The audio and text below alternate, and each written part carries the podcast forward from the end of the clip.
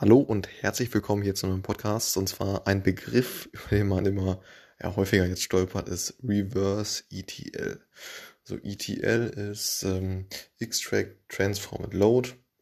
Äh, ne? Also dass man, dass man die Daten von einer, ja, einem, einem, einem Datenpunkt, äh, wo, wo die Daten ja, erstellt wurden, äh, irgendwie in einer operativen äh, Datenbank äh, ne, die irgendwelche Transaktionsdaten einsammeln oder irgendein Web-Tracking-Tool oder so, äh, transferiert in ja, beispielsweise das äh, Data Warehouse. So, ne, äh, wo man dann, also Data Warehouse ist Datenbank für, also zur Analysezwecke. So, das, das heißt, äh, ETL äh, von einem Punkt, also von Punkt A zu Punkt B Daten transferieren. Um es ganz kurz und knapp zu sagen.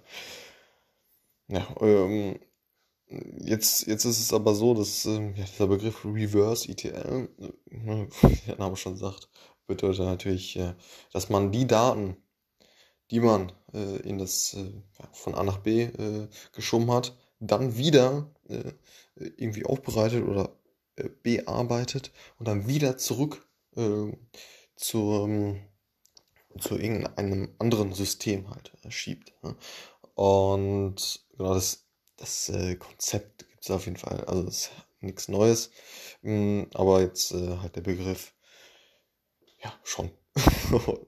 ähm, ne, dass, dass der jetzt immer ähm, ja, in aller Munde ist oder ja, immer, dass man ihn öfter, öfter hört auf jeden Fall.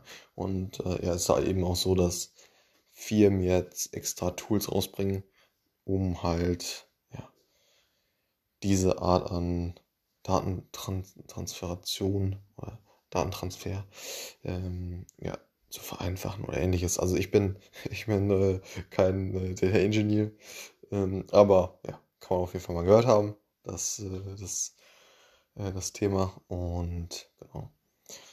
Reverse ETL, da ja, äh, kann, man, kann man dann im Prinzip auch ähm, beispielsweise, wenn man ja, von verschiedenen Datensources, beispielsweise eben das ähm, Webtracking, dann ähm, ne, wir das Beispiel von gerade, irgendwie eine Trans Transaktionsdatenbank, äh, ähm, ne, dass man, dass man verschieden, von verschiedenen Datentöpfen, ähm, vielleicht auch von CRM oder ähnliches, von verschiedenen Touchpoints, die der Kunde mit einem hat, ähm, die dann zentral bündelt das wird man im ETL-Tool machen, dass man die wirklich äh, zentralisiert. Und dann könnte man sowas bauen wie, wie so ein äh, Customer Lifetime Value, hm, dass man, dass man jedem Kunden versucht, einen gewissen Wert zuzuschreiben über einen, ja, über, über den ähm, Zeitraum, wo er halt Kunde bei dir ist.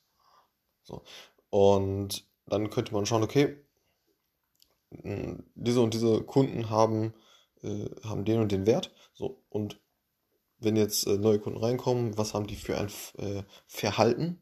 Äh, dann könnte man die auch labeln als, äh, als Kunden. Okay, die könnten sich hin entwickeln zu sehr, sehr, ja, sehr, sehr profitablen Kunden und so weiter. Und so könnte könnte man die anders bespielen. Das heißt, man würde äh, aus diesen verschiedenen Datentöpfen ähm, das zentral ins, ins Data Warehouse dann mit diesen Daten ein Modell wie ein Customer Lifetime Value äh, berechnen und erstellen, um diesen oder diese Klassifizierung äh, eines Customer Lifetime Values dann wieder zurückzugeben an ja, irgendein anderes Tool, womit, womit man wieder äh, die Kunden targeten kann. Ne?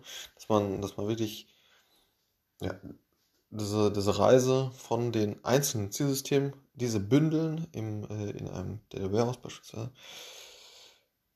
dann ein Modell äh, rechnen, was man dann, oder ja, äh, wo, wo man dann äh, das Ergebnis, irgendwelche Einklassifizierungen von Kundenwertigkeiten dann wieder zurückspielt an ja, andere Systeme wie ein CRM-System oder ähnliches, wo, wo, womit man eben die Kunden dann wieder ansprechen kann und so weiter.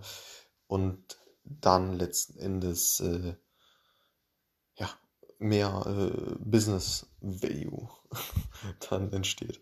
So, und ähm, ne, das Reverse ETL, ganz kurz und knapp nochmal, mm, dass man, dass man wirklich von einem zentralen System wie, wie dem Database dann äh, in die ja, Subsysteme Sub, äh, dann zurücktransferiert, nachdem man ja, eine Umstrukturieren der Datenmutter, irgendwelche Modelle er, er, erstellt hat und so weiter. So, ganz grob so mein Verständnis zum Thema Reverse ETL. Wie gesagt, Disclaimer, ich bin auf jeden Fall kein der Ingenieur, aber das ist jetzt so, wie ich das Ganze verstehe. Alles klar, bis zum nächsten Mal. Ciao.